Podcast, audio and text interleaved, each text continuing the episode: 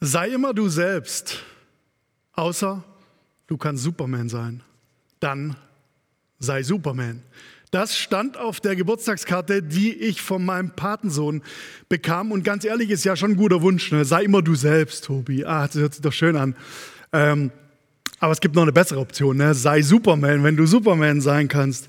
Wenn es doch so einfach wäre, Superman zu sein. Oder wenn es doch einfach wäre, ich selbst zu sein. Geht es dir nicht auch so, dass eigentlich unser ganzes Leben uns immer wieder zuruft, was wir sein sollen, was wir sein könnten, was wir sein müssten? Gerade so ruft uns natürlich diese Pandemie ganz schön viel zu. Ne? Die schon ganz schön lang heißt es immer, sei isoliert, sei vorsichtig, sei gesetzestreu, sei solidarisch oder neuerdings heißt es ja auch, sei geimpft. Wir sollten geimpft sein. Oder auch es gibt ja immer Verlierer und Gewinner, ja jetzt auch von dieser Corona-Pandemie. Also schau selber mal danach, dass du zu den Gewinnern gehörst. Das ganze Leben, diese Pandemie, in der wir stecken, unsere Umstände, die haben immer so Ansprüche an uns, wie wir sein sollten. Aber nicht nur die Pandemiesituation, sondern auch unser Job kann ja Ansprüche an uns haben. Oder auch in unserer Familie gibt es Vorstellungen, wie wir sein sollten, in der Partnerschaft vielleicht, auch in unserer Gesellschaft und vor allem dein Social-Media-Account, der hat auch immer ganz krasse Anforderungen an dich. Was sollen wir nicht alles sein? Ich hatte diese Woche ein Gespräch mit einem Freund von mir und es ging so ein bisschen ums Thema Erfolg. Ja, der Typ ist also schon, muss sagen, richtig erfolgreich, also so in Job, Familie und so und auch im Ehrenamt. Und äh, haben wir so ein bisschen drüber geredet, woher das bei ihm so kommt und habe auch so ein bisschen drüber geredet, über die Glaubenssätze, die er so in seinem Leben gelernt hat. Und dann sagte er so zu mir, weißt du, Tobi, ich habe gelernt, dass ich wertvoll bin, wenn ich außerordentliche Leistungen bringe. Ich will immer besser sein als die anderen. Kennst du das auch? Diesen Wunsch, besser zu sein oder diesen Wunsch einfach anders zu sein. Das ist schon eine Frage, wie ist es eigentlich so in unserem Leben? Ne? Wie müssen wir eigentlich sein, um gelingend zu leben? Wie müssen wir sein, um erfüllt zu leben, im Einklang mit uns selbst zu leben oder auch um im Einklang mit Gott zu leben? Wenn das heute auch deine Fragen sind, dann äh, habe ich was für dich. Wir sind ja gerade in unserer Predigtreihe hier in der Kesselkirche, die nennt sich Dranbleiben. Und wir hangeln uns so durch die Offenbarung, durch das letzte Buch der Bibel. Und das haben wir die letzten Wochen schon bemerkt, Leute. Immer wenn wir Offenbarung lesen, ah, da geht es schon ganz schön wild zur Sache. Ne? Und es ist umso wichtiger bei der Offenbarung, immer in den Kontext reinzugucken. Wer hat das geschrieben, an wen und warum? Und ihr werdet gleich merken, wenn ich den Predigtext von heute vorlese, ähm, das gilt heute wieder besonders.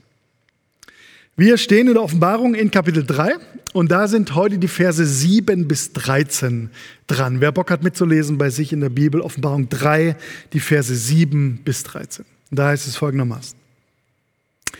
Und dem Engel der Gemeinde in Philadelphia schreibe, das sagt der Heilige, der Wahrhaftige, der da hat den Schlüssel Davids, der auftut und niemand schließt zu und der zuschließt und niemand tut auf. Ich kenne deine Werke. Siehe, ich habe vor dir eine Tür aufgetan, die niemand zuschließen kann. Denn du hast eine kleine Kraft und hast mein Wort bewahrt und hast meinen Namen nicht verleugnet. Siehe, ich werde einige schicken aus der Versammlung des Satans, die sagen, sie seien Juden und sind's nicht, sondern lügen. Siehe, ich will sie dazu bringen, dass sie kommen sollen und zu deinen Füßen niederfallen und erkennen, dass ich dich geliebt habe. Weil du mein Wort von der Geduld bewahrt hast, will auch ich dich bewahren vor der Stunde der Versuchung, die kommen wird, über den ganzen Weltkreis zu versuchen, die auf Erden wohnen. Ich komme bald. Halte, was du hast, dass niemand deine Krone nehme. Wer überwindet, den will ich machen zum Pfeiler in dem Tempel meines Gottes und er soll nicht mehr hinausgehen und ich will auf ihn schreiben den Namen meines Gottes und den Namen der Stadt meines Gottes, des neuen Jerusalem, das vom Himmel herniederkommt von meinem Gott und meinen Namen den neuen. Wer Ohren hat, der höre, was der Geist den Gemeinden sagt. Ach, Offenbarung, du wildes Ding. Hä? Was da schon wieder alles drin vorkommt in diesem Text, habt ihr gemerkt, da, da schlackern uns ja die Ohren. Engel, Schlüssel, Satan, Versuchung, Krone, Namen Jerusalem. Lauter Signalworte, mit denen wir womöglich ganz wenig anfangen können. Deswegen, Leute, unbedingt in Zusammenhang reinschauen. Mit was für einem Text haben wir es hier zu tun? Die Offenbarung ist das letzte Buch der Bibel. Apokalypse heißt die auch und das heißt auf Deutsch so viel wie Enthüllung. Es wird hier also wieder mal etwas enthüllt. Die Offenbarung wurde circa 90 nach Christus verfasst und zwar von Johannes. Ähm, der richtet sich mit seinem Buch an sieben Gemeinden in Kleinasien, also heutige Türkei, und verfasst dieses Buch quasi wie eine Art Rundschreiben, also wie ein Newsletter, der dann so rumgeht. Und er schreibt dann in diesem Buch äh, Abschnitte an einzelne Gemeinden. Und diese Abschnitte haben total unterschiedliche Botschaften. Und in unserem Abschnitt von heute, also Offenbarung 3, da schreibt er an die Gemeinde in Philadelphia, heißt es hier. Manche von uns erinnern sich an das Kühlregal und den Frischkäse, aber hier geht es jetzt um eine 280 Jahre vor Christus gegründete Stadt. Das heißt, sie war damals eigentlich noch relativ frisch. Und wie ist jetzt die Situation in dieser Stadt und vor allem auch in dieser ersten Christengemeinde? Aus der Geschichtsschreibung heraus wissen wir, dass zur damaligen Zeit das Judentum, also diese traditionelle alte Religion der Juden, eine beträchtliche Attraktivität hatte für Menschen nicht jüdischer Herkunft. Und es schreibt ja auch Johannes hier in seinem Vers 9, siehe, ich werde einige schicken, die sagen, sie seien Juden und sind's nicht. Also versteht ihr? Es gibt im Umfeld dieser kleinen jungen Christengemeinde in Philadelphia eine Gruppe von Menschen, die sich als Juden ausgeben. Und Johannes schreibt der Gemeinde in Philadelphia also genau zu dieser Situation. Und ich finde es wieder mal mega überraschend, was dieser alte Text doch mit uns heute zu tun hat. Ich habe zwei Schlagworte aus dem Text mitgebracht, anhand derer wir probieren, den ein bisschen zu entschlüsseln. Zuerst das Schlagwort Versuchung und dann das Schlagwort Überwindung. Zuerst die Versuchung. Also, probieren wir mal dir das kurz vorzustellen. Da sind also Menschen in einer christlichen Gemeinde, die behaupten, sie seien Juden. Warum behaupten sie das? Naja, sie sind irgendwie überzeugt davon, sie fänden in diesem Selbstverständnis einen Vorteil, und eine geöffnete Tür zu Gottes Gegenwart. Warum? Naja, die Juden als das auserwählte Volk, die Tradition dieser Religion und sie sehen sich irgendwie wieder so zurück zu dieser alten Lehre und nicht zu dieser neuen Lehre der ersten Christen. Aber diese Menschen sind von Geburt her keine Juden. Und deshalb lügen sie nach Ansicht unseres Autors über ihre eigene Identität und auch über ihren Zugang zu Gott. Johannes schreibt hier, die sind von der Versammlung des Satans. Also richtig krasser Ausdruck. Ne? Er will sagen, da faked jemand, da faked jemand seine Identität, weil er glaubt, dann einen besseren Zugang zu Gott zu haben oder auch einfach nur ein erfüllteres Leben zu haben, ein richtigeres Leben. Und ganz ehrlich, Leute, da sind wir dabei. Da sind wir doch dabei. Da erkennen wir uns doch drin wieder. Da finden wir uns wieder. Das ist ja ganz ehrlich auch meine Versuchung. Also wie oft denke ich in meinem Leben immer so, ich brauche noch das, ich sollte noch das, ich muss erst noch das, äh, ich sollte irgendwie anders sein. Ich habe euch heute mal äh, Bücher mitgebracht, äh, die ihr hier sehen könnt. Ein ganzer Stapel voll mit Büchern. Und zwar habe ich mir die Dinger äh, alle während der Pandemie, jetzt also im zurückliegenden Jahr, gekauft oder geschenkt bekommen oder sonst irgendwie äh, bekommen. Also sind echt coole Teile dabei, so Arun Gandhi, Wut ist ein Geschenk, zwei Seiten draus gelesen. Oder ähm, Spurgeon neu entdeckt, ja, so ein, so ein, Predigtbuch über den alten Spurgeon, ähm, eine Seite draus gelesen. Barack Obama, ein verheißenes Land, vier Seiten draus gelesen, Basisbibel, immer nur für Predigtvorbereitung gelesen. Verstehst du? Ich habe mir gedacht, so eine Pandemie, ey, Richtig geil zum Bücherlesen. Gell? Man hat so viel Zeit, man kann sich richtig bilden, man kann richtig vorankommen, man kann richtig Wissen, neues Wissen bekommen. Und am Ende liegt dieser ganze Stapel einfach in meinem Bücherregal ohne Zeit zum Lesen. Also ich habe so über mich gedacht, ich bin jemand, der seine Weisheit aus Bücherlektüre zieht. Ich bin belesen, ich bin interessiert. Und ganz ehrlich, Leute, ich täusche damit auch mich selber. Die Bücher liegen da und ich habe ganz wenig reingeschaut. Ich fake sozusagen Bücherwurmigkeit. Ich fake Bücherwurmigkeit. Kennst du das aus deinem Leben? Vielleicht keine Bücherwurmigkeit, aber wie oft leben wir so in der perfekten Vorstellung, im Wunschzustand. Äh, wir leben viel mehr in dem, was wir gern sein wollten, als in der Realität.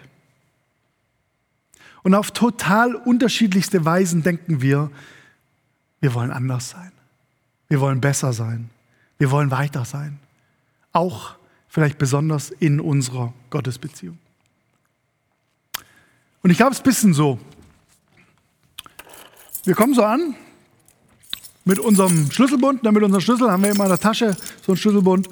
Und dann kommen wir da so an die Tür zur besseren Gottesbeziehung, zum besseren Leben und sagen dann so, also mit diesem Schlüssel, mit dem hier sollte ich auf jeden Fall da durchkommen.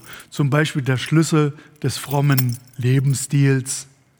Ich sollte endlich mal mehr Bibel lesen. Ich sollte endlich mal mehr beten. Ich sollte endlich mal mehr schöne Worship-Songs singen. Ja, was sollte ich denn alles Frommes machen? um zu dieser Gottesbeziehung zu kommen. Oder wir kommen da an mit dem Schlüssel unserer Leistung ne? und sagen, ich muss einfach mal richtig Gas geben, muss mich einfach richtig benehmen, muss mich einfach mal die Regeln halten. Und denken, mit diesem Schlüssel kommen wir durch die Tür. Oder wir kommen manchmal an so mit, mit dem Schlüssel des mehr, mehr, mehr. Ich brauche einfach nur mehr, ich brauche mehr Erkenntnis, ich brauche mehr Gefühl, ich brauche mehr Emotions, ich brauche mehr Umsetzung. Wir wünschen uns, sehen uns irgendwie immer noch nach mehr in unserem Leben. Und wir glauben, mit diesen Schlüsseln geht die Tür auf. Das ist unsere Versuchung. Das ist unsere Versuchung. Bitte nicht falsch verstehen, die Sachen, die ich gerade genannt habe, die können ja diese Anstrengungen, die können ja sogar ganz gut sein, auch sinnvoll sein, auch Spaß machen und so.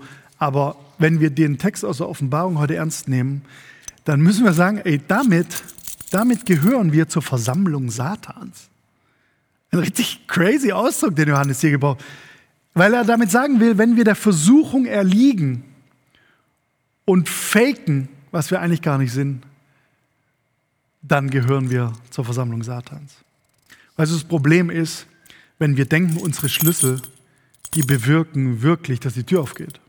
Wenn wir darauf reinfallen, dass unsere Schlüsselchen was regeln. Darf ich dich mal fragen? Mit welchem Schlüssel stehst du heute eigentlich so da? Was hast du gerade so in der Hand, mit dem du denkst, damit muss es klappen? Mein erfülltes Leben, mein Zugang zu Gott. Was bringst du denn heute an, um so richtig gut dazustehen? Wo gibst du mehr vor, als du eigentlich wirklich bist? Glaubst du, die Versuchung der Leute von damals ist genauso unsere Versuchung? Und jetzt ist ja die Frage, wie können wir das überwinden? Deswegen schnell zu zweitens die Überwindung. Die Verse 7 und 8 in unserem Abschnitt heißen so. Das sagt der Heilige, der Wahrhaftige, der da hat den Schlüssel Davids, der auftut und niemand schließt zu und der zuschließt und niemand tut auf. Ich kenne deine Werke. Siehe, ich habe vor dir eine Tür aufgetan, die niemand zuschließen kann. Wow. Höre das, Kesselkirchlerin. Höre das, Kesselkirchler. Gott hat den Schlüssel. Siehe, ich habe vor dir eine Tür aufgetan, sagt er. Bedeutet, wir brauchen gar keinen Schlüssel. Die Tür ist offen. Komm so, wie du bist. Du brauchst keinen Schlüssel. Hier steht ja übrigens nicht, ich habe vor der perfekten Version von dir eine Tür aufgetan. Hier steht auch nicht, ich habe vor deiner Anstrengung eine Tür aufgetan. Hier steht auch nicht, ich habe vor deiner Wunschvorstellung eine Tür aufgetan. Ich habe vor dir eine Tür aufgetan. Höre das heute für dich.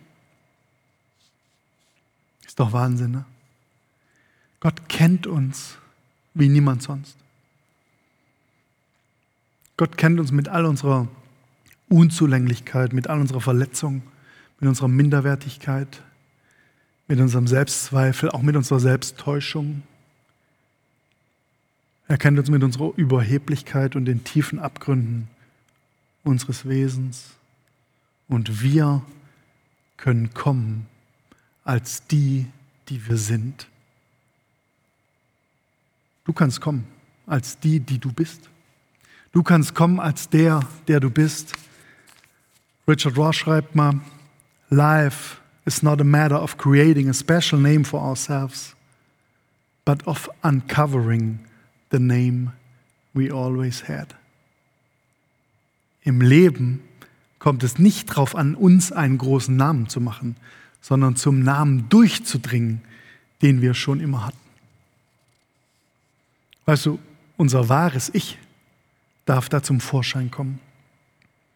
Dann können wir diese Versuchung des Fakes überwinden. Und dann kommen wir auch erstmal ran an die wahren Themen unseres Lebens. Ich glaube, unser Leben ist eine Reise zur Erkenntnis, dass die Tür schon lang offen ist.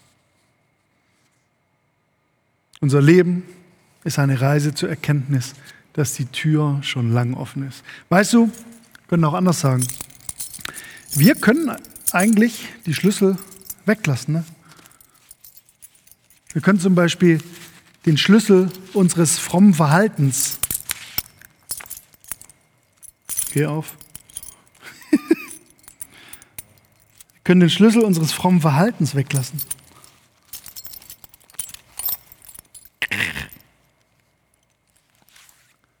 So diese ganzen frommen Anstrengungen, die wir immer so machen, können wir weglassen. Wir können den Schlüssel des immer mehr, immer besser, immer weiter, können wir weglassen.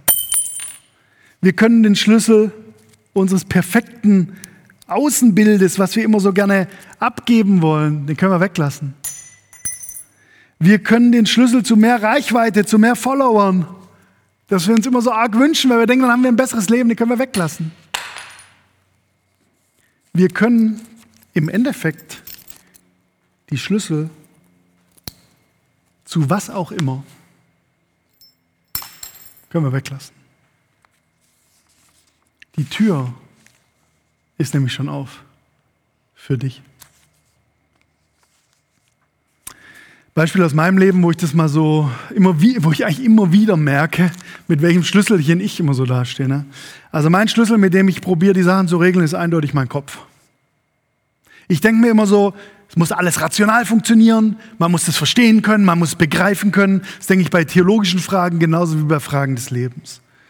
Und ich muss, wenn ich so zurückschaue, eigentlich immer sagen, die Momente, in denen ich eigentlich richtig Gott erlebt habe, waren Momente, in denen ich aufhöre, zu probieren, alles mit dem Kopf zu begreifen und eher feiere und erlebe, was mit mir passiert. Und so ein Moment war kürzlich, an meinem Geburtstag kam mein Freund Henry zu mir, der ist süße, sechs Jahre alt. Und er kam mir so die Treppe entgegen, sagte Happy Birthday und überreichte mir diese Blume. Und ich sagte dir was, wenn so ein Sechsjähriger vor dir steht und dir sagt, die habe ich mit meinem eigenen Geld für dich gekauft, Tobi. Da gibt es nichts mehr, was der Kopf zu begreifen hat sondern stehst du da und bist überrascht. Überrascht von der Freundlichkeit Henrys, aber auch von der Freundlichkeit Gottes. Kopf aus, Staunen an. So ist es bei mir in meinem Leben. Wir können die Schlüssel wegwerfen. Ne? Und es gilt für dich, egal mit welchem Schlüsselchen du ankommst. Lass die Schlüssel weg. Die Tür ist schon offen. Du darfst mit leeren Händen kommen. Du darfst du selber sein und deinem Gott begegnen, der dich kennt. Welchen Schlüssel willst du eigentlich gerade mal wegwerfen?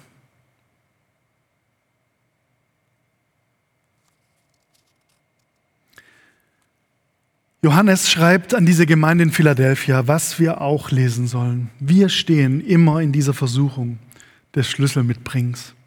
Und wir dürfen überwinden, wenn wir es nämlich glauben können, dass die Tür schon offen ist. Zum Schluss Weiß nicht, ob dir aufgefallen ist, in Vers 12 von unserem Abschnitt, vorletzter Vers, da, da geht es die ganze Zeit um den Namen. Da heißt es, ich will auf ihn schreiben, den Namen meines Gottes und den Namen der Stadt meines Gottes, des neuen Jerusalem, das vom Himmel herniederkommt von meinem Gott und meinen Namen, den neuen. Gott will seinen neuen Namen auf uns schreiben, heißt es hier. Was bedeutet das? Der neue Name Gottes ist Christus. Seit Jesus hat Gott einen neuen Namen. Neu deshalb, weil Jesus zeigt, Gott ist schon da. Wo immer du hingehst. Durch welche Tür du auch gehst, die Gegenwart Gottes, die ist überall zu entdecken. Du kannst ihn erleben, finden, spüren, erkennen in jedem Moment deines Alltags, in jeder Faser, in allem. Und das ist das Evangelium, das ist die gute Botschaft an diesem Sonntag. Dieser crazy Text aus der Offenbarung, der führt uns heute vor Augen. Für den Zugang zu Gott brauchen wir keinen Schlüssel, weil die Tür schon auf ist. Für den Zugang zu Gott brauchen wir gar keinen Schlüssel, weil die Tür schon auf ist. Also hey, wenn das Leben dir diese Woche sagt, du solltest anders sein, Du solltest besser sein. Du solltest mit tolleren Schlüsseln ankommen. Dann sag doch, ich glaube lieber der guten Botschaft. Die Tür ist schon auf und ich bin genug. Die Tür ist schon auf und ich bin genug. Also, sei immer Superman. Außer du kannst du selber sein. Dann, meine liebe Schwester, mein lieber Bruder, sei lieber du selber.